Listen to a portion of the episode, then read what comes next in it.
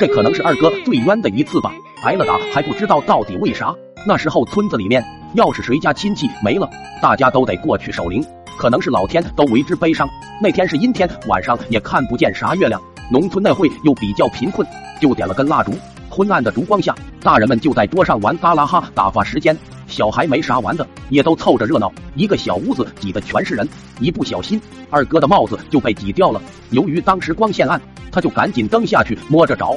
当时大家都玩嘎啦哈玩得嗨，都没有注意二哥，他就在下面摸着，也不知道他怎么就摸到了去世的那个人生前的帽子。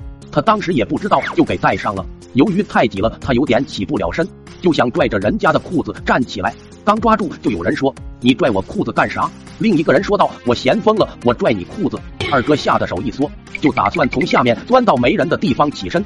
这一钻不打紧，摸一下这个的腿，碰一下那个的腿，大家都说有啥玩意在下面拽腿。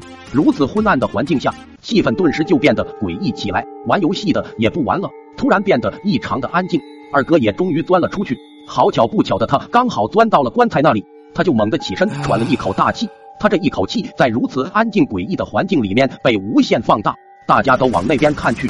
那时候二哥还长得比较白，一个煞白的人戴着去世那人的帽子，又从棺材旁边突然冒出来，喘了一口大气，这不禁让人联想到点什么，直接给大家吓蒙圈了。不知道谁喊了一声“鬼啊”，诈尸了，屋子里顿时乱成一团，大伙拔腿就往外跑。这一下就给二哥整慌神了，鬼哪里有鬼？二哥一脸懵逼，也被吓够呛。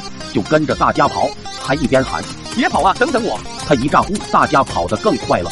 二哥也慌了一批，拼了命的追，生怕掉队。这大黑天的，谁也看不清楚谁，就这样懵逼的跑了二里地。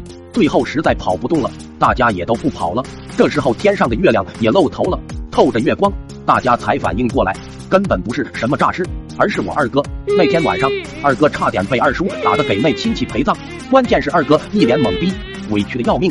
根本不知道自己做错了什么，后来很久之后听大人讲才知道，这可能也是二哥最委屈的一次吧，哈哈哈哈。